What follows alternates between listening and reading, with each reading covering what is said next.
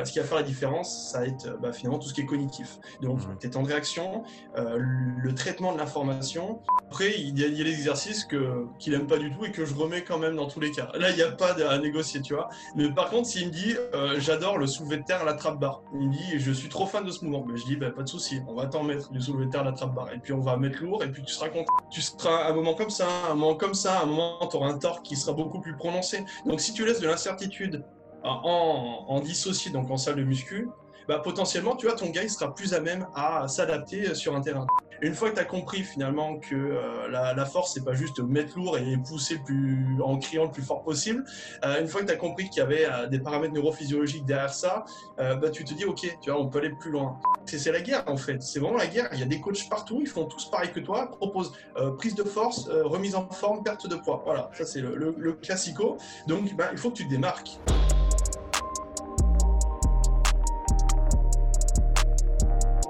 Salut Baptiste, bienvenue sur le podcast, comment tu vas Et ben écoute, ça va nickel et toi à la fin Ça va très bien, je te remercie. Et peut-être pour les, les 3 ou 4 auditeurs qui ne te connaissent pas encore, est-ce que tu peux euh, Mhm. parler un petit peu de toi, qui tu es et ce que tu fais Ouais, carrément. Alors, moi, pour me présenter rapidement, j'ai fait le cursus classique, le classico, euh, licence, master STAPS, ok Euh, Donc, j'ai une carrière professionnelle en force athlétique et après, je me suis réorienté du coup en neurosciences cliniques.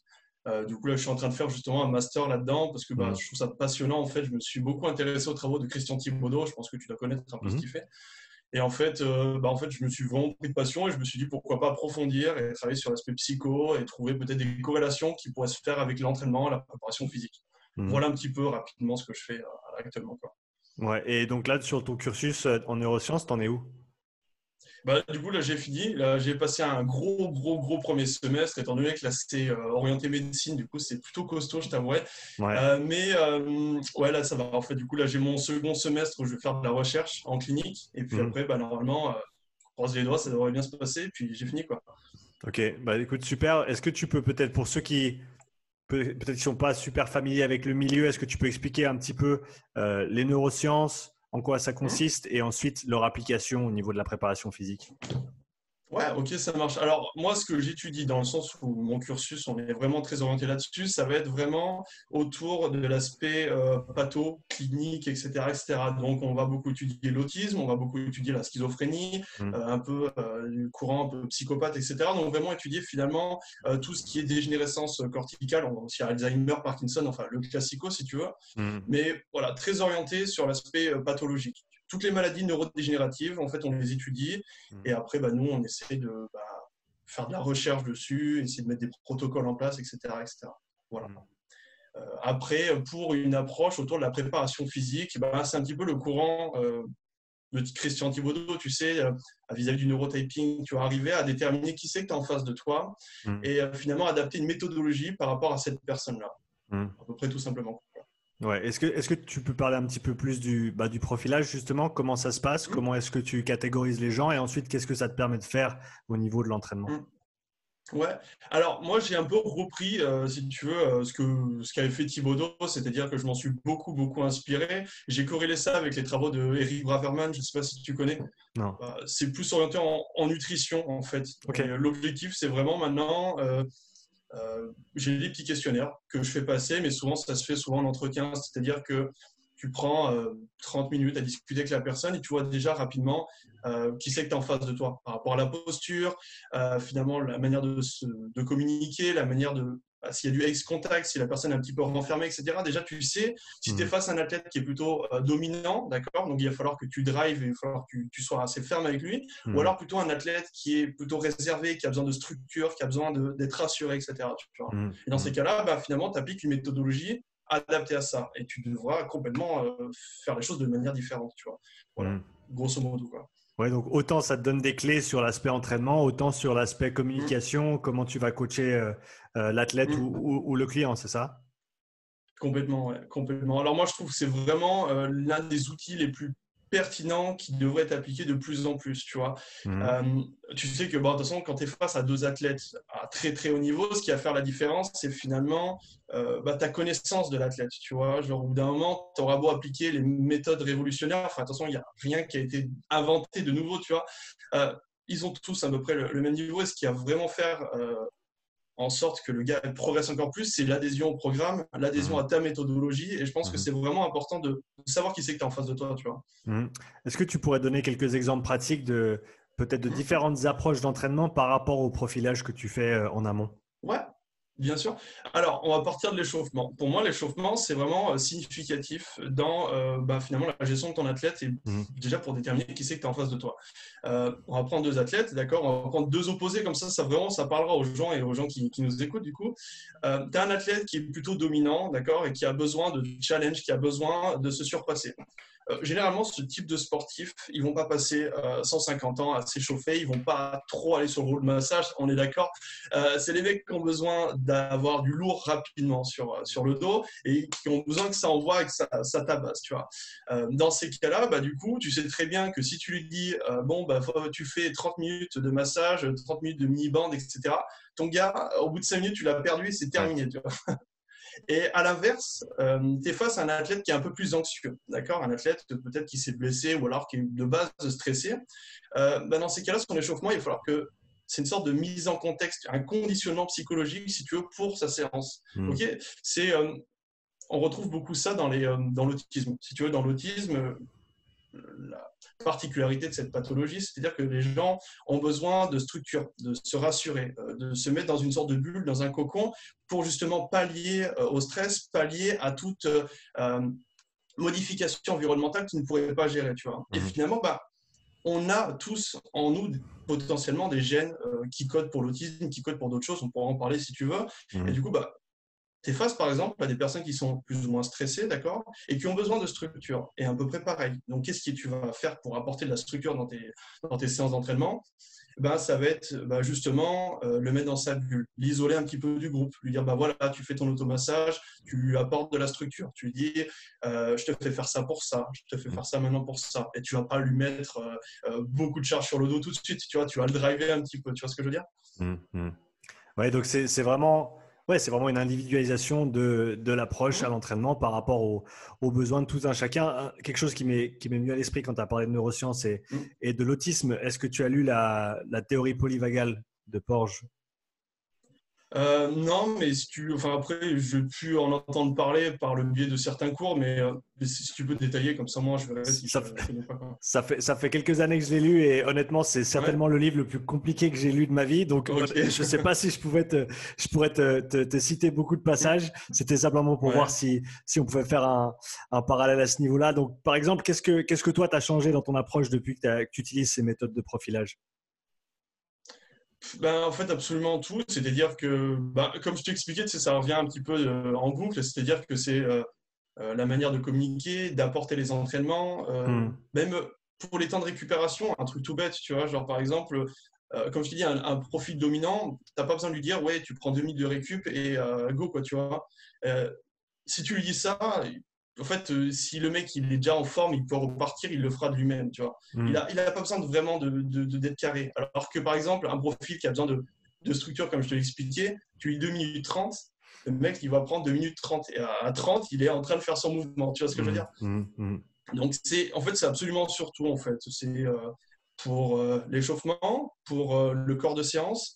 Ça peut être aussi pour la, les types d'entraînement, tu vois, genre Thibaudot met beaucoup en avant euh, les types de, charges, etc., en fonction des, profils. Je mmh. pense que c'est vrai que ben, euh, il y a des profils qui sont bons, qui gèrent bien une bonne monotonie. Les profils un peu, euh, par exemple, dire stressés, qui ont besoin de, structure et de monter progressivement, ben, mmh. eux, ça leur correspondra bien du linéaire, tu vois. Mmh. Et des profils, au contraire, qui ont besoin de se surpasser, le linéaire, au bout de trois semaines, tu l'as perdu, les gars.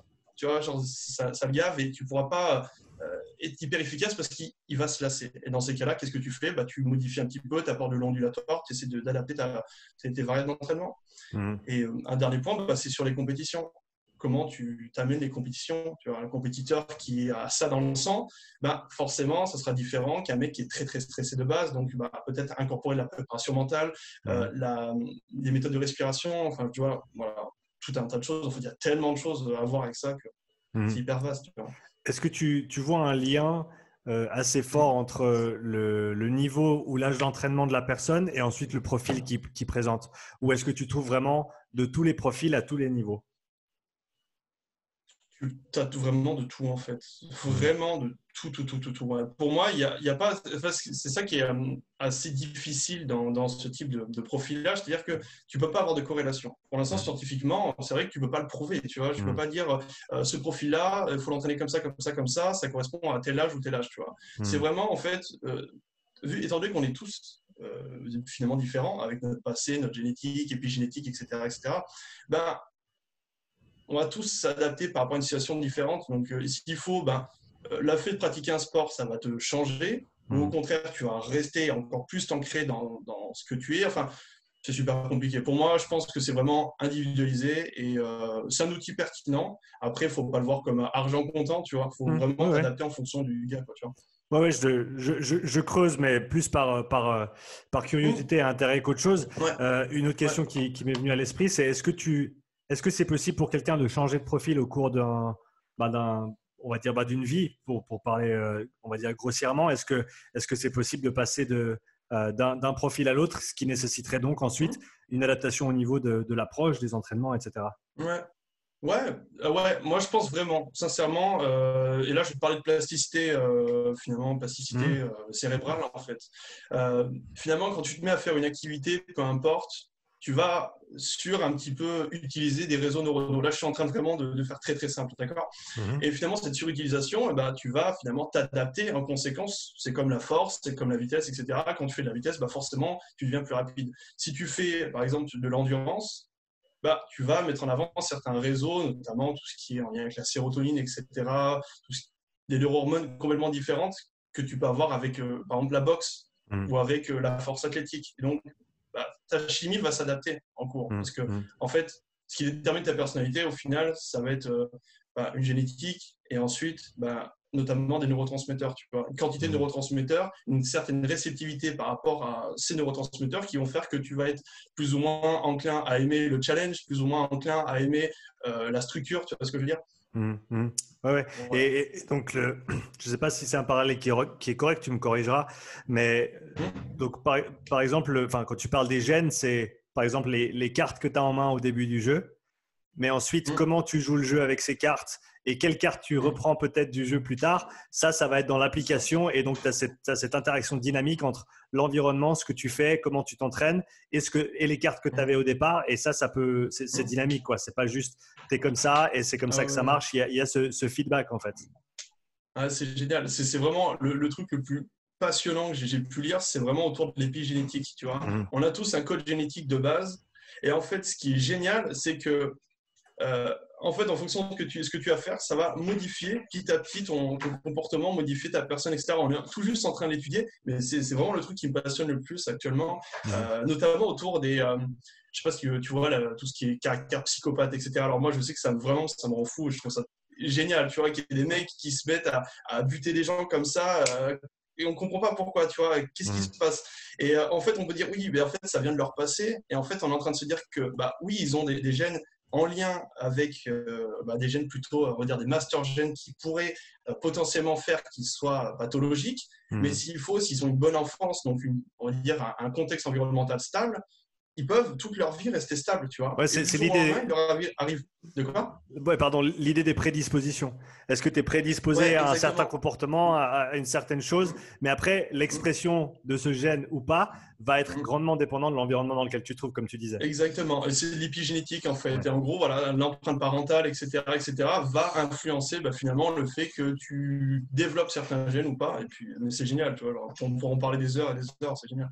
Bah, bah allons-y. Est-ce que tu peux parler peut-être un petit peu pour ceux qui connaissent pas l'idée de plasticité euh, neurologique, si c'est le terme en français Qu'est-ce que ça veut dire et, quelles sont les implications pratiques que, que les coachs ou les préparateurs physiques peuvent en retirer? Alors, plasticité, finalement, alors attends, je vais essayer de trouver un, exemple avec euh, mhm. le sport en général. Ben, mhm. Ce que je te disais, par exemple, imaginons, euh, tu te mets à faire euh, ben, du jour au lendemain, je ne sais pas, des sprints, d'accord?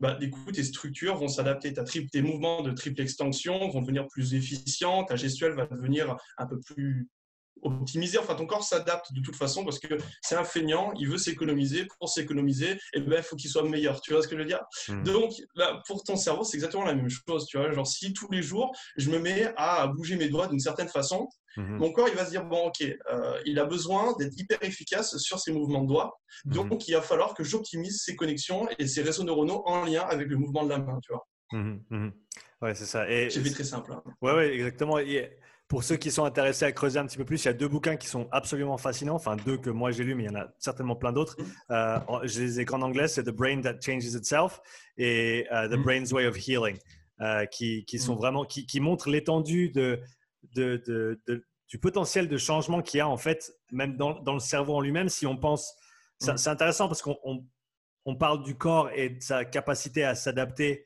à différents stimuli. Hein, ce qui est notamment notre, travail en tant que préparateur physique. Mais mmh. en fait, le cerveau, c'est la même chose.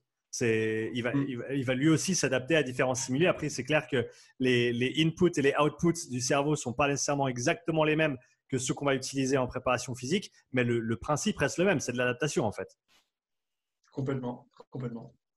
Et donc, pour, pour, pour creuser peut-être un petit peu plus dans ce que tu as fait ou ce que tu fais en neurosciences, euh, dans tout ce qui est de la neuropathologie, euh, est-ce que tu as trouvé peut-être des clés, des choses intéressantes dans ce domaine-là, qui est quand même assez spécifique, euh, par rapport à toi, ce que tu fais en tant que préparateur physique? Euh, En fait, ça m'a permis de, d'apporter une structure, si tu veux, euh, de comprendre encore plus ce que j'étais en train d'étudier. Tu vois, j'ai euh, j'ai fait les formations de Christian Thibaudot. Il est venu une fois à Toulouse euh, pendant deux jours en séminaire. J'en ai pris plein la tête. C'était génial. il nous parlait de neurotransmetteurs, de trucs et tout. On comprenait rien, mais c'était passionnant. Mmh. Et je me suis dit à ce moment-là, en fait, j'aime pas ne pas comprendre ce que je fais. J'aime pas ne pas comprendre vraiment les bases et les fondamentaux de, de ce que ce que j'essaie de, de mettre en place. Tu vois. Et en, le fait d'étudier vraiment ce que je te dis, euh, l'aspect pathologique, parce que finalement, c'est ça, quand tu fais une avancée scientifique, la plupart du temps, notamment en neurosciences, c'est que tu étudies les pathologies pour ensuite comprendre comment ça marche normalement. Mmh. Voilà, grosso modo, ça fonctionne comme ça. Donc, euh, comprendre comment l'autisme se met en place, comment la, schizophrénie, euh, les TOC, tout obsessionnel compulsif, etc., euh, mmh. fonctionnent, ça te permet de toi de, te dire, OK, ben, finalement, ça apporte vraiment de, un intérêt concret à, cette méthode de profilage parce que beaucoup de personnes vont dire oui, mais c'est pas prouvé scientifiquement, nanana, nanana. Et puis quand tu observes certains cas cliniques et quand tu essayes d'approfondir vraiment la chose, tu te dis bah en fait ça a du sens. Tu vois, Christian Thibaudot, il, racontait pas que de la flûte et il est très très bon dans ce qu'il fait, tu vois. Mmh. Mmh. Ouais, c'est intéressant. Je parlais avec, euh, comme je t'ai dit avant, je parlais avec Didier Reyes un petit peu plus tôt cet après-midi. Mmh. Et c'est ce qu'il a dit également, même, même, juste du côté de la santé. S'il est, mmh. une, fois, une, fois que les coachs ont fait le tour de, de tout ce qui est de la méthodologie de l'entraînement, de la préparation physique, etc., euh, d'aller se pencher justement côté euh, pathologie, pathophysiologie, parce que justement, ça peut te donner des clés sur, voilà, comme tu l'as très très bien dit, on, on, on sait comment ça marche pas, donc on sait un petit peu mieux comment ça marche.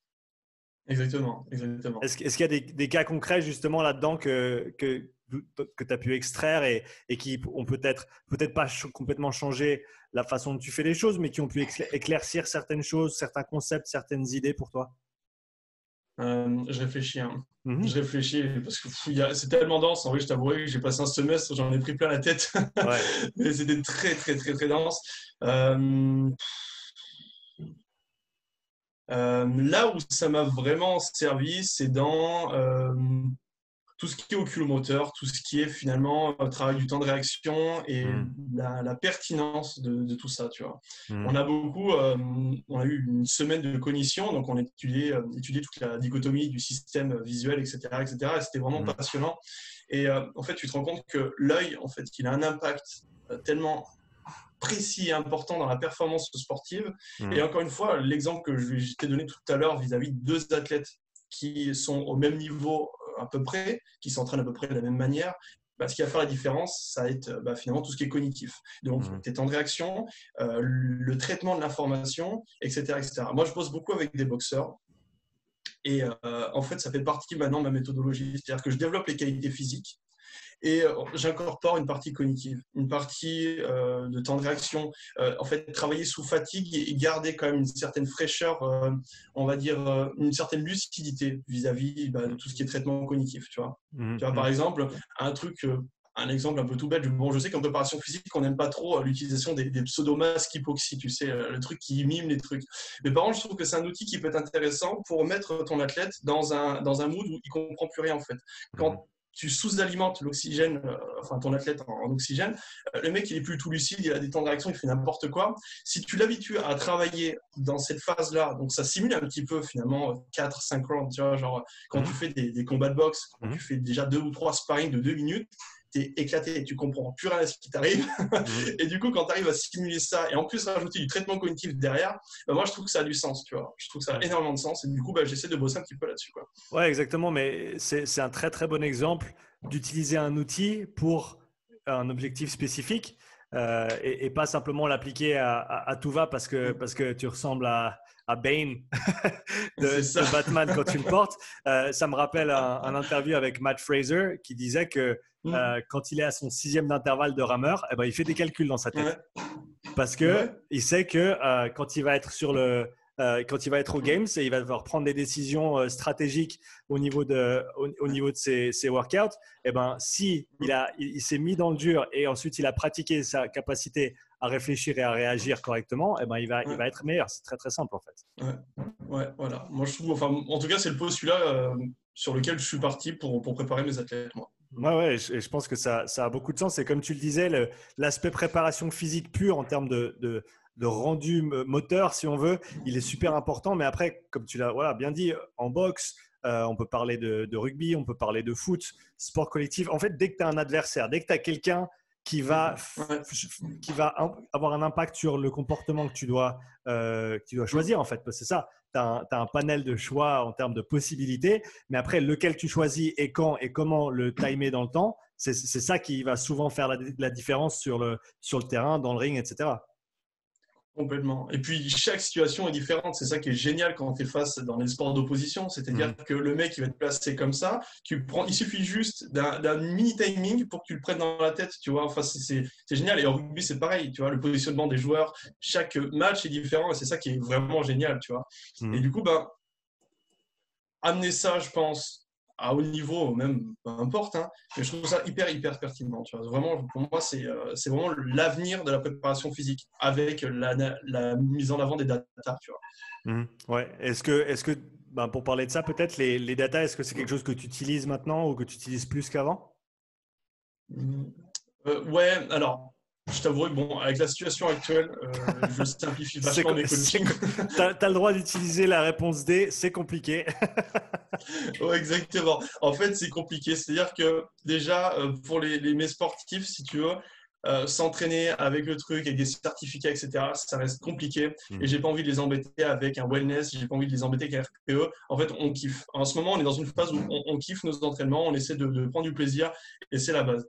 Après, c'est vrai qu'il y a des outils que j'aime bien. Euh, J'utilise pas mal le RPE, notamment dans l'utilisation de la force. Tu sais, les échelles de touch error, un petit peu pour bah, le RPE de touch error, tu dois connaître. Mhm. euh, et sinon, après, euh, un wellness classique, juste euh, rien que la, le, sommeil et euh, un SHS, sensation, humeur, etc. Mhm, pour mhm. moi, c'est juste comme ça. Alors, je le monitore pas sur, sur Excel. Je le faisais avant, mais en fait, quand tu discutes avec ton athlète, euh, tu as bien dormi, etc. Ok, ça te permet justement d'adapter ta séance en fonction de si le gars il est complètement HS ou KO. Et, euh, après, j'ai l'avantage de bosser en B2B. En fait, j'ai pas 30 rugbymen, du coup, je mm. t'avouerai que euh, je peux faire ça. Mais quand tu as 30 gars, tu ne peux pas discuter Ah, ça va, toi, tout, es bien dormi cette nuit, c'est compliqué. Je te l'accorde. Et comme tu dis, il y a l'intérêt des data, mais après, il y a est-ce que, est -ce que de manière pratique, de, manière logistique, est-ce que tu peux l'appliquer à ta situation? Et comme tu l'as dit, euh, si tu vois ton athlète en one-to-one, ben, tu, peux, tu, peux faire mm. ce, tu peux avoir cette petite conversation. Euh, mm. Et, peut-être si, par, exemple, si ton athlète n'a pas une charge d'entraînement qui est monstre, eh ben c'est même difficile de, justifier l'utilisation de, choses comme ça parce qu'il mm. ne s'entraîne même pas assez pour, pour être si fatigué que ça. C'est ça, c'est ça. Et puis je trouve que ça enlève le, le côté humain. Enfin, quand tu as beaucoup de joueurs, encore une fois, obligé de rentrer dans l'analyse de data pour moi. Mais quand mmh. tu as un ou deux athlètes et que tu arrives vraiment euh, à pouvoir bosser avec eux et discuter, en fait, en rajouter, je trouve que ça enlève le truc en mode vas-y, remplis ton wellness et je prends pas le temps de voir comment tu vas, tu vois. Ouais, ouais on est d'accord que c'est vraiment. Et cette, mmh. interaction te, te, donne énormément mmh. plus, beaucoup plus d'informations que, que trois, que ah trois réponses cochées sur un, sur un papier. Exactement, voilà. Ouais. Euh, je voudrais passer un petit peu sur le côté, bah, le côté préparation physique pour les sports de combat. bien sûr. Euh, ton approche par rapport à ça. Donc, si tu peux peut-être nous la, dans un premier temps, nous la, nous la, faire courte, et puis après, on ira en, détail dans, dans, certains aspects. Euh, tu veux que je détaille du coup un petit peu ce que je fais en général quand j'ai un athlète et à peu près ce que je prévois quand, quand je l'ai ou enfin, partons, ce que tu veux partons avec un cas concret. Tu, un boxeur t'approche pour, euh, pour que tu mmh. travailles avec lui, euh, pour que tu sois en mmh. charge de sa préparation physique. Donc, quels sont les aspects importants que tu, vas, que tu vas regarder? Comment est-ce que tu vas organiser l'entraînement euh, par rapport à ça? Mmh. Ok, alors bah, déjà ce que je fais, c'est le classico entretien, comme je te dis, de 20-30 minutes, où je prends le temps de profiler le gars et savoir un petit peu qui c'est que j'ai en face de moi. Euh, ensuite, je passe par une étape de, euh, je vois globalement euh, les niveaux de mobilité. Je regarde un petit peu si sont, sont les boxeurs, des trucs bon, très en avant. Enfin, bon, tu connais, du coup, voir un petit peu s'il est dans des positions plutôt congruentes ou pas. Et à partir de là, ensuite, bah, je fais un testing de profilage classique, force-vitesse. Alors, nous, on a l'avantage d'avoir un Kaiser. Du coup, c'est génial pour faire des, profilages. C'est top. Tu vois mmh, mmh. On fait le truc, tu as un pic de puissance, tu as tes courbes qui se tracent. Et du coup, bah, tu arrives à voir un petit peu comment ton athlète se gère. Et puis après, quelques tests, euh, voir un petit peu sur tous les niveaux euh, physiques, entre guillemets, sur du, squat, du développé couché, du soulevé terre classique. Mmh. Euh, c'est vrai que moi, c'est des mouvements, je suis très vieille école. C'est-à-dire que pour moi, je, bosse beaucoup avec les fondamentaux parce que je trouve que c'est ce qui marche le mieux. Et après, bah, dès que le, mec a atteint un super niveau, là, on commence à faire du, ultra spécifique avec des trucs vraiment spé, box, etc. etc. Voilà. Mmh. Donc, une fois que j'ai ça, et ben euh, ensuite je me fais euh, tout le temps, euh, j'ai trois blocs classiques, un bloc d'accumulation, donc là où finalement je regarde un petit peu comment le gars se comporte avec un bon volume, la technique, on essaie d'apprendre les mouvements dans, peu importe en fait. Mmh. Un bloc d'intensification où là on fait des efforts un peu plus concentriques et on rentre un peu plus dans le dur. Et on finit sur l'explosion, c'est-à-dire vraiment orienté spé box, pliométrie, vitesse, bah, vraiment pour son sport en fait. Tu vois. Et généralement, je fais toujours un peu comme ça quand je connais pas le gars. Je fais toujours un petit peu la même méthode. J'ai des bons résultats avec. Honnêtement, j'ai des bons résultats. Et puis après, ben, je fais surtout en fonction de ce qu'il a aimé, ce qu'il n'a pas aimé. J'essaie de prendre le temps de voir s'il euh, euh, y a des blocs où c'était vraiment fatigant ou alors il y avait une monotonie qui s'installait ou tout ce genre de choses en fait. Mmh, je vais revenir sur un, point que tu as relevé qui est mmh. euh, lui demander ce qu'il a aimé et ce qu'il n'a pas aimé. C'est quelque mmh. chose que j'utilise de plus en plus, euh, surtout avec mes, mes, clients de monsieur, madame, tout le monde, mais, mais c'est clair mm. aussi avec des athlètes parce que l'aspect de, euh, en gros, je kiffe mon entraînement, ça, ça, va, ça va en grande partie jouer sur est-ce qu'il va faire les entraînements, est-ce qu'il va les faire correctement et est-ce que mm. dans le temps, on va pouvoir voir les adaptations qu'on cherche en fait. Complètement. Alors après, il y a, il y a exercices qu'il n'aime pas du tout et que je remets quand même dans tous les cas. Là, il n'y a pas à négocier, tu vois. Mais par contre, s'il me dit, euh, j'adore le soulevé de terre à la trappe barre, il me dit, je suis trop fan de ce mouvement, mais je dis, bah, pas de souci, on va t'en mettre du soulevé de terre à la trappe barre. Et puis on va mettre lourd et puis tu seras content, tu vois. Ouais, ouais, exactement. Euh, quand on parle de force, donc tu as dit que tu as une approche qui est assez classique au niveau des, différents levés que tu utilises. À partir de quel moment tu détermines que ton athlète, il est assez fort pour son sport? Et là, tu passes sur des choses un peu plus spécifiques euh, ça va être vraiment variable en fonction de, de, beaucoup de choses. En fait, j'ai pas de, de critères, j'ai pas de tableau spécifique. Tu vois, mmh. j'aime pas trop ranger les, personnes dans des, dans des catégories. C'est visuellement, je vois, je vois globalement, ça va être très euh, empirique ce que je veux dire, d'accord, il n'y aura rien de scientifique, mais vraiment quand je vois que le mouvement est bien maîtrisé, que, euh, bah, que les charges sont cool et que j'ai pas besoin de lui faire des feedbacks en mode oui, euh, fais attention à ton bracing, fais attention à ton slack de barre sur ton soulevé de terre. Hmm. Quand je vois que tout est bien géré, je dis bon bah ok, on passe, on passe d'un level. Tu vois. Ouais, et donc pour toi, passer d'un level, ça veut dire quoi? Vers quoi on se dirige après avoir maîtrisé les, les fondamentaux au niveau du développement de la force? On va rentrer dans des mouvements, je dirais, euh, la France, France Bosch, que je trouve plutôt euh, pertinente. Et ben, on commence à intégrer petit à petit des mouvements là. Alors, euh, je veux dire, pour ceux qui, qui va... pardon, de te, couper, pour ceux qui connaissent pas France Bosch, est-ce que tu peux parler un petit peu de son approche, s'il te plaît? Ouais, alors France Bosch, c'est finalement une approche, bah, c'est très, pareil, très empirique, mais je trouve son, son approche très, très intéressante. Et c'est vraiment, en fait, l'utilisation des, des, des, mouvements fondamentaux dans la préparation physique en se servant finalement de la biomécanique, en se servant finalement des réflexes archaïques réflexes ben, finalement innés et ancrés dans le corps pour préparer ton athlète et pas juste oui je fais un squat ouais tu es sur une triple extension donc ouais c'est bon ça doit être à peu près ressemblant à un saut tu vois Mmh. François, il va au-delà de ça. C'est vraiment une, quelque chose de surprenant. Je pense que c'est l'un des bouquins qui m'a le plus marqué, je pense, euh, les dernières années que j'ai lu. j'ai entendu ça de la part de, de beaucoup de monde qui qui adhèrent pas nécessairement tous avec tout ce que Franz Bosch met en avant, mais par contre, mmh. qui, comme tu l'as dit, a une, une influence qui est, qui est très, une, approche très intéressante et une influence certaine sur la façon de faire les choses. Complètement, voilà. C'est très intéressant. Et du coup, ouais, vas-y, vas-y. Au niveau des, au niveau, tu parlais des réflexes. Est-ce que tu as des, deux, trois exemples de, ces réflexes qu'on a et qu'on peut, euh, qu'on, peut en gros euh, mettre à profit pour ensuite euh, améliorer notre façon dont mmh. on se prépare physiquement Ouais, tu as bah, le, classique, on va dire finalement tes réflexes qui sont dans tes fuseaux neuromusculaires, tu sais, qui sont sensibles à l'étirement. Euh, quand tu les travailles un petit peu, enfin, tu vas rajouter de l'excentrique et rajouter des, exercices comme ça, ça permettrait finalement de désensibiliser les seuils d'étirement et du coup bah, permettre de plus grosses productions de force parce que euh, tous ces mécanismes-là, même Golgi, etc., mhm. sont là pour protéger des structures. Et une fois que tu as compris finalement que euh, la, force, c'est pas juste mettre lourd et pousser plus, en criant le plus fort possible, une fois que tu as compris qu'il y avait des paramètres neurophysiologiques derrière ça, bah, tu te dis, OK, tu vois, on peut aller plus loin. et c'est bah, justement là où j'amène les athlètes, c'est-à-dire travailler sur euh, euh, des sensibilisations au niveau des Golgi, de Golgi, euh, des fuseaux neuromusculaires, etc. etc. Donc mmh. en mettant bah, par exemple de la pliométrie, le classique. Mmh. tu peux mettre aussi par exemple de l'isométrie l'isométrie max, tu sais, j'aime bien ce, type de mouvement. Enfin, du triphasic training, enfin, c'est quelque chose que je me sers beaucoup, tu vois. Mmh. Voilà. Si on, si on, part du côté cardio, pour parler vulgairement, comment est-ce que tu approches ce côté-là au niveau préparation pour les sports de combat? Alors, le cardio pour les sports de combat, euh, je t'avouerai que moi, je suis relativement spécifique. En fait, euh, j'aime pas dire, OK, va faire 30 minutes de tapis et euh, ciao. Alors, c'est bien de faire du fondamental, mais pour moi, quand même, c'est quand même foncièrement différent de ce que tu peux voir en, round. Tu vois, genre, tu fais un round de 2 minutes, mmh. tu auras beau faire des sorties de 30 minutes, 40 minutes sur un tapis. si tu l'as jamais fait, tu ne vas pas comprendre ce qui va t'arriver. Tu vas parler chinois, tu vas prendre des coups dans la tête, tu vas être là, tu vas être complètement oxy. Et si tu veux, euh, c'est vraiment euh, quelque chose qu'il faut vivre. Et euh, pour moi, pour bosser ce type de travail, il faut faire du spécifique. Alors, j'alterne, tu vois, je peux mettre des, des, des pré-fatigues un petit peu avant, je peux lui faire faire de la corde ondulatoire pendant 30 secondes, histoire de bah, simuler une petite fatigue, et puis ensuite je balance sur sac, tu vois. Souvent, c'est comme ça que je bosse. Mmh.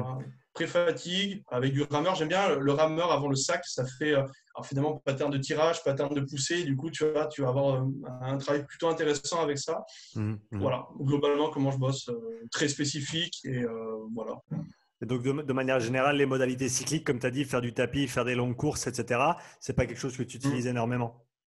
Ouais, c'est pas quelque chose que je, De temps en temps, en fait, faire du foncier, je trouve ça cool comme pour mettre en place des adaptations aérobies, quand même, c'est quand même mhm. cool parce que bah, tu fais pas que de round dans, dans un combat de boxe, donc c'est quand même sur du long terme. Mais euh, pour moi, je trouve ça, on va dire, plus pertinent de le faire de manière très spécifique.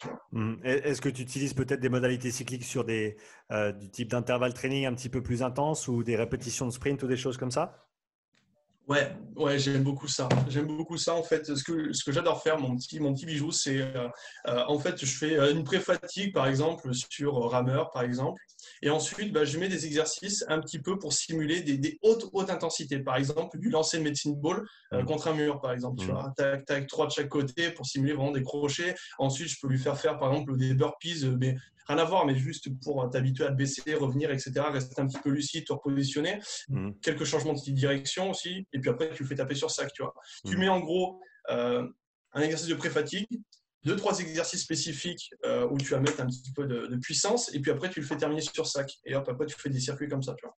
Mmh, et en termes, si tu devais, euh, ça va certainement varier d'un athlète à l'autre par rapport au on va dire, à l'étape de la préparation dans laquelle tu te trouves. Mais si tu devais un petit peu parler de comment tu répartis ces différents types de séances, euh, type, type cardio, type endurance, euh, est-ce que tu as, mm. euh, par exemple, tu as, je sais pas, 70% de spécifique et, 30% de, général ou est-ce que c'est, comment est-ce que tu organises la chose? Et, peut-être si je pouvais donner un exemple concret sur, sur une semaine au niveau de ces séances-là, à quoi ça ressemble pour un boxeur de manière générale?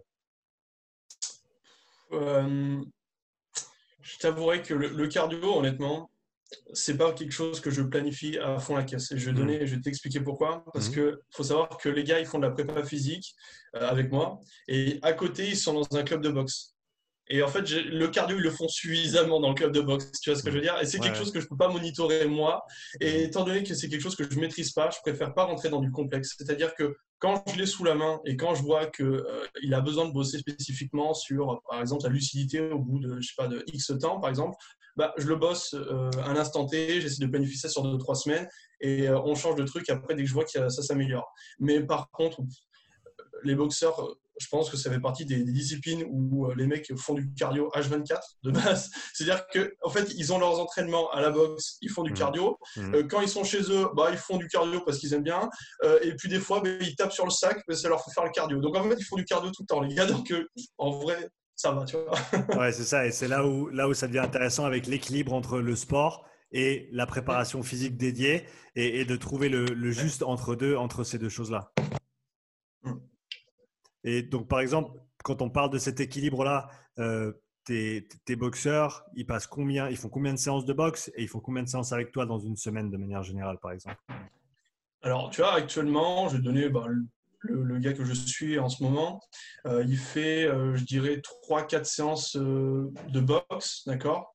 Et ensuite, deux séances de prépa physique. Et ensuite, moi, je lui ai fait des protocoles spécifiques on va dire commotion, on va dire renforcement cervical, euh, travail d'appui, etc., etc. Donc finalement, le mec en fait un petit peu tous les jours, mais en gros, il a deux grosses séances prépa physique et ensuite ben, trois séances de boxe. Donc voilà, c'est ça en fout. Il a deux semaines bien chargées, tu vois, enfin c'est cool. Mmh. Et pour, pour ceux qui pensent peut-être que par exemple, pour un boxeur, tu n'as pas besoin de, de lever lourd parce que ton bas du corps, il n'est pas nécessairement sollicité, etc. Pour toi, pour toi, quelle est l'utilité justement de tout ce travail de finalement de préparation physique générale euh, au profit du boxeur Alors, euh, bah, en fait, on va juste analyser euh, la boxe anglaise, tu vois, très simple.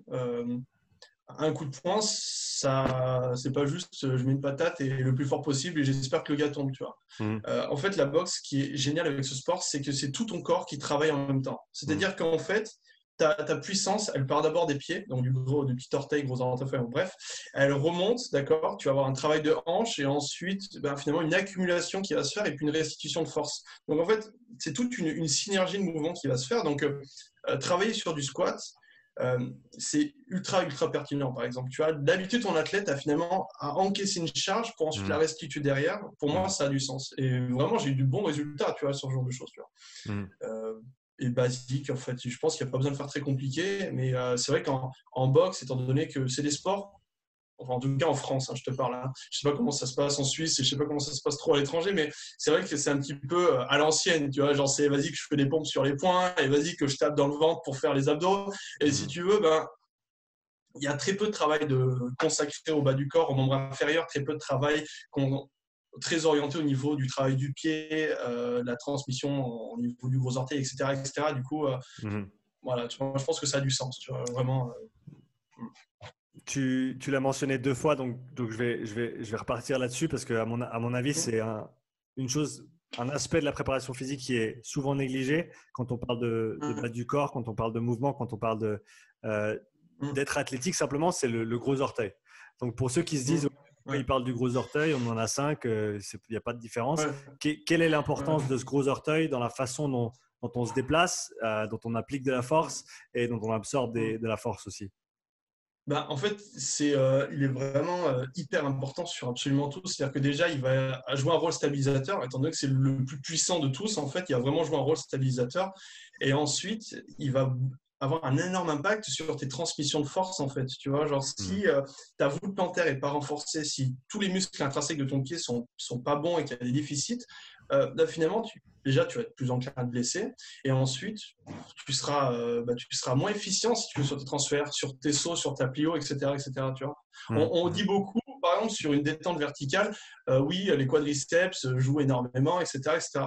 Mais en fait, si tu as une voûte plantaire qui est claquée, si tu as un transfert au niveau de ton pied, de ta cheville, de ton tendon d'Achille, enfin, toute cette euh, architecture-là qui n'est pas efficiente, tu auras beau avoir les, quadrilles les plus développés et le, plus puissant du monde, tu auras une détente nulle en fait. Parce hmm. que n'as pas travaillé la base, tu vois ce que je veux dire? Mmh, mmh. Et ça, est-ce que, tu, est-ce que ça t'arrive de travailler ça de manière spécifique, le, le gros orteil? Ouais, Ouais, ouais, j'ai pas mal d'exos. Bah, après, tu, fais, tu, peux faire du travail de, de grip comme ça. Tu peux travailler aussi. en vrai, c'est un, un, muscle qui se développe bien avec le squat. Tu fais faire du squat pieds nus. Mhm. Le, gars il va comprendre tout de suite l'intérêt euh, d'avoir une stabilité et de pousser euh, d'abord avec les pieds et les talons euh, avant d'essayer de, de, je sais pas, faire n'importe quoi avec le dos ou quoi que ce soit. Tu vois. Mhm, mhm. Cet épisode est présenté par Strength Coach Network, la meilleure plateforme d'éducation et de développement pour les coachs et les préparateurs physiques. Strength Coach Network propose plus de 200 heures de contenu vidéo éducationnel présenté par des coachs à la pointe de la performance sportive tels que Dan Pfaff, Derek Hansen, Carl Dietz et Buddy Morris. Si tu cherches à améliorer tes connaissances et tes compétences, tu trouveras tout ce qu'il y a à savoir sur le développement de la vitesse, l'agilité, la pliométrie, l'endurance, la réathlétisation, la programmation et bien plus. Strength Coach Network te permet également d'échanger avec des centaines de coachs aux quatre coins du globe, du niveau amateur jusqu'au plus grand coach de NFL, NBA et MLB. Tu peux poser tes questions, répondre à des conversations engageantes et obtenir de précieuses informations auprès des leaders de la performance sportive. Strength Coach Network couvre également le développement de carrière pour les coachs. Si tu as besoin d'une critique de ton CV, dois te préparer pour un entretien ou si tu cherches des conseils de réseautage professionnel, visite strengthcoachnetwork.com/upside et reçois ton premier mois d'abonnement à moitié prix. Va maintenant sur strengthcoachnetwork.com/upside pour bénéficier de cette offre exclusive. On a parlé donc de préparation physique pour les sports de combat. Est-ce qu'il y a d'autres sports que, tu aimes euh, entraîner en termes de préparation physique? Alors, moi, j'ai fait, euh, durant mon année de master, rugby à 13. J'étais en rugby à 13, donc au TO13 à, à, Toulouse, Toulouse Olympique 13. Du coup, c'est un gros, gros centre. Enfin, ils ont fait, euh, c'est niveau championship. Moi, j'étais plutôt sur le centre de formation. Mmh. Et euh, j'ai trouvé vraiment le, le, sport génial. Tu vois, genre, on parle beaucoup du rugby à 15 et le rugby à 13, j'ai trouvé ça. Mais au début, j'avais un peu de mal parce que, en fait, le, match est complètement différent. En fait, tu dis, mmh. qu'est-ce qu'ils font? Tu vois, genre, Ils revendent, ils avancent. en fait, à haut niveau, je ne sais pas si tu as déjà regardé les matchs de NRL, hmm. mais c'était NFL, pardon, euh, NFL, NRL, juste ah, NRL, NRL, National Rugby League, c'est ouais, le rugby league en Australie. À chaque, fois, à chaque fois, je confonds. et en fait, mais c'est le mec, c'est des, des, machines de guerre. C'est des machines de guerre. Ils font tous 100, 110 kilos. Ils ont une vélocité de monstre, une puissance de malade.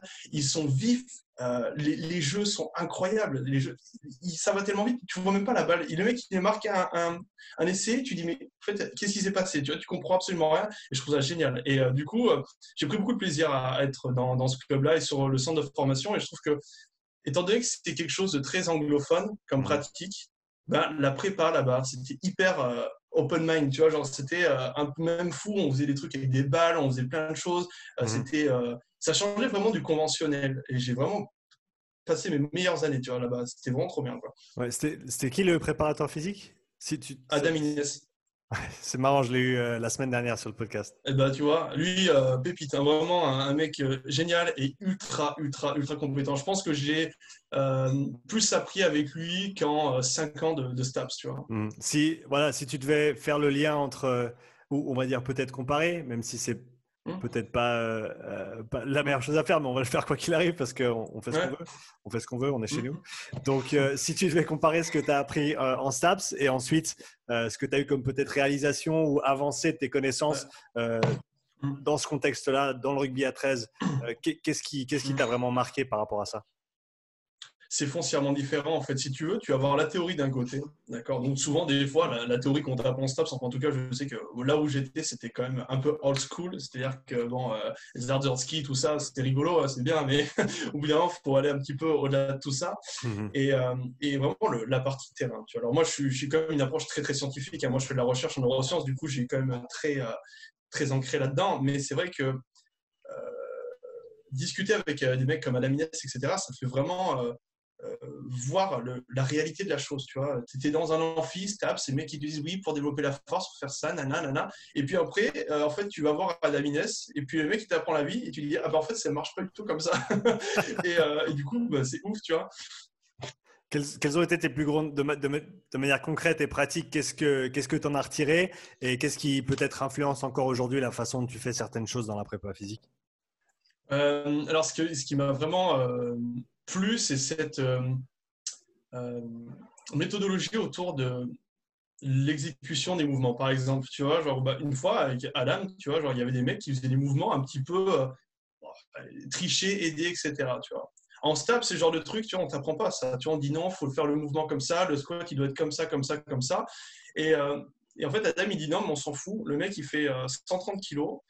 tu penses vraiment que c'est un rowing penché qui va le, enfin, tricher qui va lui faire mal, tu vois ce que je veux dire?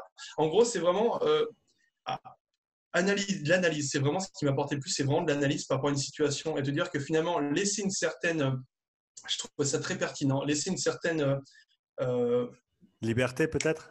un, petit un manque de contrôle si tu veux le fait que tu ne hmm. contrôles pas la charge de ton athlète le fait que tu contrôles pas parfaitement bah, tu ajoutes une certaine variabilité au mouvement en fait. Du, fait que c'est pas exactement toujours parfait. Ouais, ouais. Exactement une incertitude de toute façon sur ton terrain tu n'as pas d'exécution parfaite tu vois donc, du coup, en fait, euh, tu seras à un moment comme ça, un moment comme ça, un moment, tu auras un torque qui sera beaucoup plus prononcé. Donc, si tu laisses de l'incertitude en, en, dissocié, donc en salle de muscu, bah, potentiellement, tu vois, ton gars, il sera plus à même à s'adapter sur un terrain. Et ça, j'ai trouvé ça génial. J'ai dit, bah ouais, en fait, voilà. Mmh. Un exemple, par exemple. Ouais. Et est-ce que tu as retiré quelque chose de ton expérience là-bas, côté euh, communication, côté coaching, vraiment, euh, plus que l'aspect méthodo Qu'est-ce que tu en as retiré bah, en fait, à la base, moi, j'ai fait ce stage-là, je t'avouerai, parce que euh, je suis pas à l'aise à parler devant des gros groupes de personnes. Tu vois, genre, c'est vraiment le truc qui est ma bête noire. je suis quelqu'un de très anxieux de base, tu vois. Et euh, si tu veux, je me suis dit, bah, tu sais quoi, et c'est le moment de me foutre dans le, dans le dur, tu vois, d'y allez, on, y va, on va à la guerre. Mmh. Et euh, en fait, bah, je me suis retrouvé dans le centre de formation à parler à 20h devant 30 rugbyman euh, qui avaient déjà un bon niveau. Et là, mm. bah, tu dis, bon, bah, ok, là, tu apprends la vie. Tu te dis, ok, c'est bon, on y est. Donc, tu n'as pas, pas intérêt à bégayer. Parce mm. que le truc, c'est que si tu dis n'importe quoi, bah, tu te décrédibilises. Euh, mm. tu es obligé de t'entraîner dur parce que bah, forcément, tu es face à des athlètes. Euh, les mecs, ils ont 20 ans, ils ont des squats à 200. Tu dis, mais qu'est-ce qui se passe? C'est quoi le putain de bordel? Donc, tu es obligé de t'entraîner dur. Tu es obligé euh, d'avoir de l'assurance. Et. Bah, en fait, ça te fait gagner en confiance en toi, ça te fait gagner en méthodologie et c'est cool, tu vois. Genre, et c'est ce que tu n'auras pas quand tu fais du B2B. Parce que on fait du B2B, tu es dans ta zone de confort, tu discutes avec ton athlète, c'est vraiment ta petite bulle, tu vois. Mhm. Mais je te dis, quand tu es sur le terrain ou quand tu accompagnes des joueurs à un match et que euh, bah, faut y aller, tu vois, c'est toi qui prends l'échauffement, c'est toi qui vas, ah, c'est différent, tu vois. Et en STAPS, il n'y a pas assez ça, tu vois. On t'apprend pas assez ce genre de trucs, euh, c'est trop théorique, je trouve, tu vois. Mhm. Donc, tu, tu recommanderais à, ceux qui, peut-être qui sont en STAPS à l'heure actuelle, d'aller essayer de mhm. chercher des, des, opportunités comme ça pour se former ah en dehors des, Sortez des classes. de zone de confort.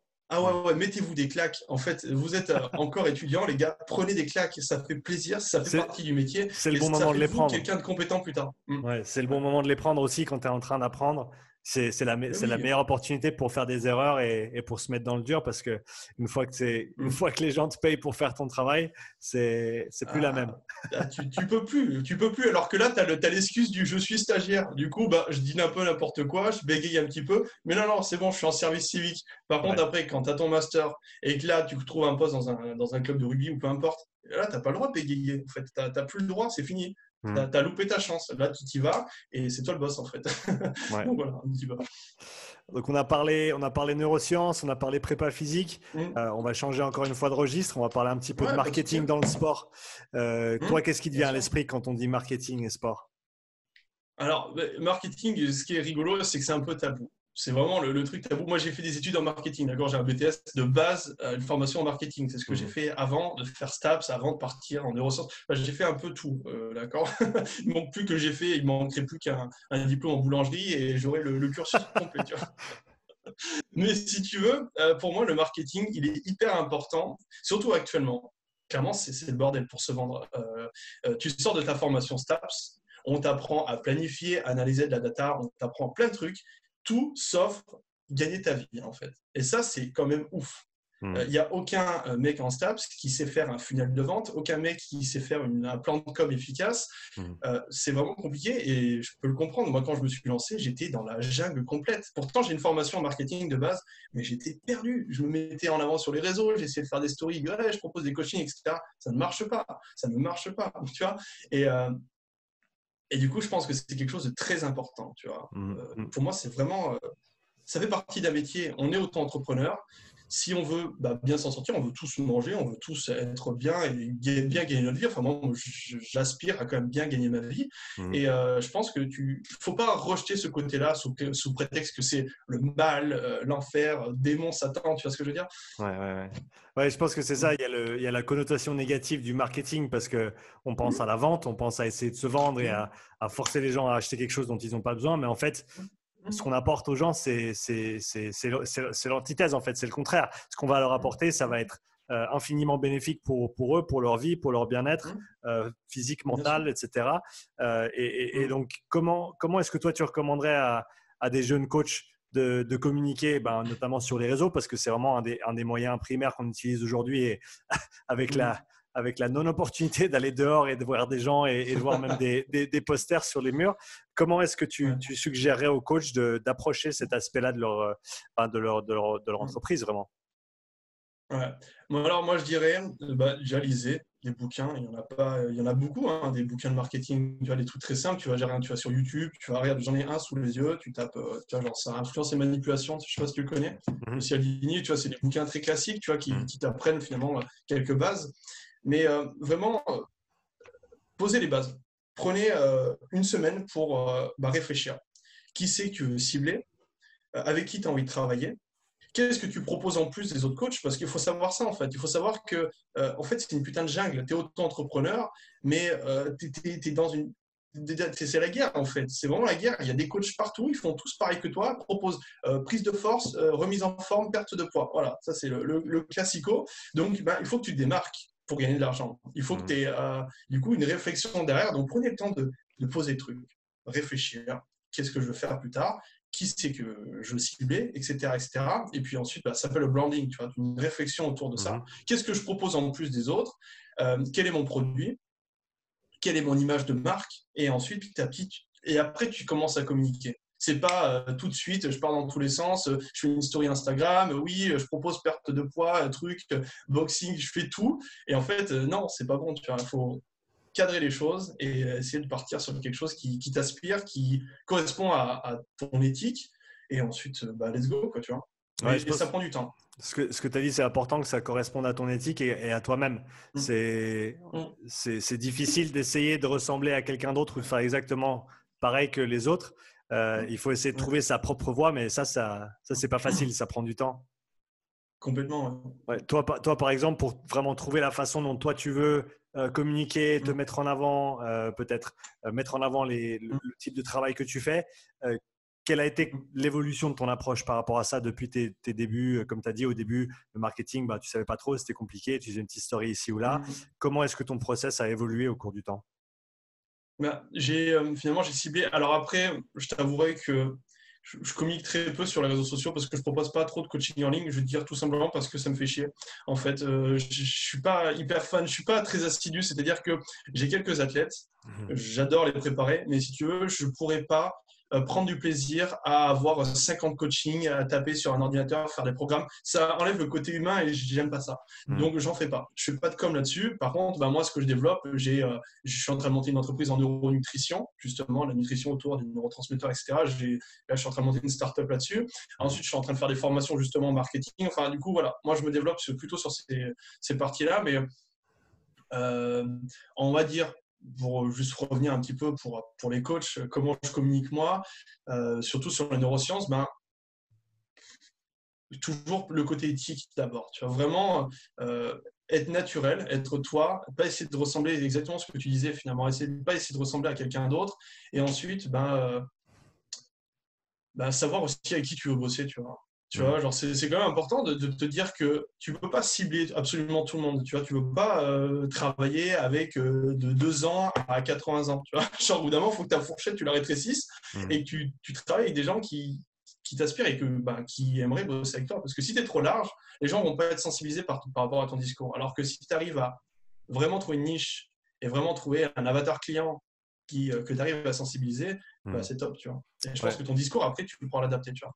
Ouais, c'est ça. Et c'est, j'aime le fait que tu aies mis en avant euh, l'idée que tu en fait t'aimes pas faire des coachings en ligne, donc tu les fais pas. Je pense que ça c'est super important que les que les coachs entendent ça parce que encore une fois on se dit ouais faut que je sache, faut que je sache tout faire. Lui il fait tout, il faut que je fasse pareil. Mm. Mais au final non. Et au final pourquoi tu t'es lancé dans ce métier C'est parce que c'est certainement ta passion. Euh, si c'est mm. pas ta passion, c'est quelque chose que tu apprécies d'une manière ou d'une autre, sinon tu le ferais pas.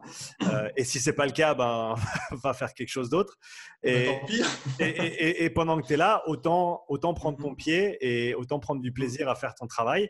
Et donc, ouais. pas dans une situation, t'imposes pas une, des contraintes euh, qui vont faire en sorte que tu vas tu vas détester ta vie tous les jours parce que ah ouais, mais j'ai pas envie de me lever puis aller coacher lui là-bas. Euh, non, c'est pas les gens avec qui je veux travailler. Il faut faut être réaliste déjà d'un côté parce que c'est clair que tu peux pas sortir de ça et dire je veux coacher que des athlètes de haut niveau euh, parce que ça marche pas comme ça. Et il faut, il faut faire ses armes, mais en même temps, comme tu l'as dit, il faut faire ce qui te plaît et il faut trouver mm. les personnes avec qui tu veux travailler. Exactement. Moi, je n'aurais pas dit mieux. Enfin, c'est exactement ça. Tu vois, euh, kiffer. Et puis après, de toute façon, quand tu prends du plaisir dans ce que tu fais, bah, normalement, ça vient tout seul. C'est cool. Oui, exactement. Le, plaisir d'abord et, le reste viendra, viendra ensuite.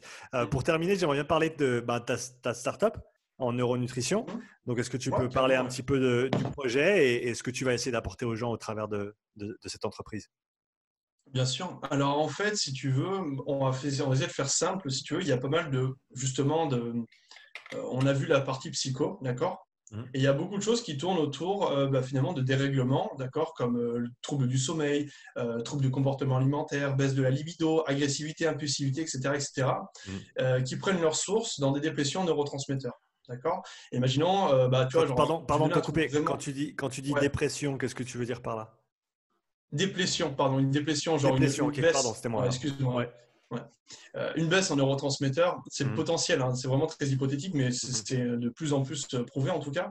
Mhm. Euh, bah, finalement, le fait de modifier certains paramètres et d'apporter des aliments pertinents par rapport à tel problème, bah, ça te permettrait de, bah, de réguler certaines choses. Tu vois. Mmh. Par exemple, on sait que le, microbiote est très en lien avec euh, l'anxiété, le stress, etc., étant donné qu'il y a des liens entre euh, certaines euh, bactéries du microbiote et bah, justement tout ce qui est sphère corticale. Et du coup, bah, finalement, si tu as une alimentation spécifique autour de ça, potentiellement, tu pourrais réguler certaines choses. Et c'est ce que je vais essayer d'amener. Voilà, proposer mmh. vraiment, aller au-delà du, euh, du, du, truc classique, du oui, je te fais un total calorique, c'est bon, on te fait un petit déficit, mange tes macros et euh, ciao, tu vois.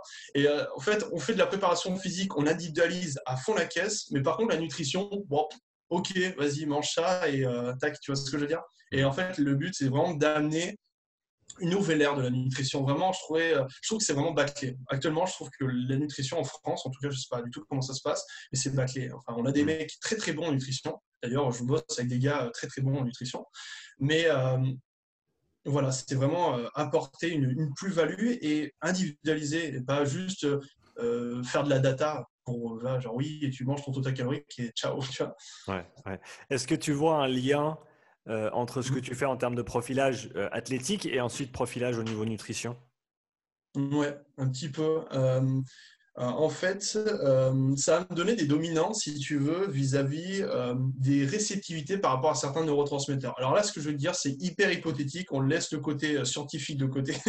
en gros, si tu veux, imaginons, on, va dire un profil orienté très émotif. Tu vois, tu connais souvent des, personnes qui sont mmh très ouvertes avec leurs émotions, qui mmh sont très sensibles, qui ont, qui ont leur comportement qui fait le yo-yo, etc.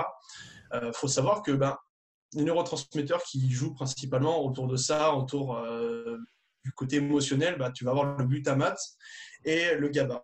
Et en fait, les deux fonctionnent. Il y en a un qui fonctionne en contrebalancement de l'autre. Et du coup, mmh. Ben, moi, je fais des diètes, on, essaie en tout cas d'adapter des diètes autour de ça, pour justement maintenir une certaine balance du euh, hyper instabilité, euh, inhibition, et essayer de réguler ça. Mmh, mmh. Et pareil pour, euh, par exemple, pour les personnes qui sont très stressées ou anxieuses, tu sais, le, profil que j'ai expliqué, le profil de personne un peu bêta, c'est-à-dire qui a besoin de structure, de cadre, un peu, tu vois, un peu, un peu angoissé tout le temps, tu vois. Mmh. Bah, c'est peut-être potentiellement qui a un problème, soit une hyper-réceptivité à tout ce qui est adrénergique, du coup, euh, un axe cortico-surrénal qui est, qui est complètement à balle tout le temps, et du coup, le mec il est tout le temps en stress, Mhm. et euh, au contraire, bah, du coup, des neuromédiateurs qui ne sont pas efficaces. Bah, dans ces cas-là, peut-être contrebalancer tout ça et voir un petit peu si on ne peut pas euh, apporter bah, spécifiquement peut-être du GABA, euh, voir pour l'assimilation de la sérotonine. Alors, je sais que la sérotonine, c'est un petit peu le, le neurotransmetteur un peu compliqué parce qu'il y a plusieurs voies d'assimilation, mais voilà, en gros, avoir des stratégies autour de ça. Quoi. Et est-ce que c'est quelque chose que tu as déjà lancé ou c'est en projet pour l'instant? Ouais, alors, en gros, c'est c'est quasiment fini. Euh, c'est juste que ça met du temps parce qu'on optimise les produits. On veut vraiment faire quelque chose de quali et carré. Euh, mais d'ici, je pense, courant mars, ça devrait sortir. En tout cas, je vais faire une grosse, grosse com dessus. Donc, ça devrait sortir courant mars. ouais. Ouais. Bah écoute, vu que le, le podcast sort à la fin mars, n'hésite pas à m'envoyer un, un lien que je puisse l'ajouter dans la bio, à moins que tu, tu en aies déjà un. Euh, T'as déjà un Euh, site ouais, carrément, je te- je t'envoie ça. Ouais, on fait ça, Ouais. pas de souci. ouais. Ok, super. Bah écoute, envoie-moi les liens, comme ça je les mettrai dans la description pour que tout le monde puisse aller voir ce que tu fais là-dessus. Euh, Baptiste, où est-ce que les gens peuvent te retrouver sur les réseaux? Instagram, juste, c'est tout. C'est suffisant, je pense. voilà. Super. Bah écoute, ce sera aussi euh, dans la description du podcast. Je veux te remercier d'avoir participé. C'était un plaisir d'échanger avec toi aujourd'hui. Bah, merci à toi, c'était super riche. Enfin, en tout cas, j'ai bien kiffé, donc c'est cool. Ouais. Super. Bonne journée à toi. Soirée à toi. Allez, ciao, à plus. ciao. Ciao.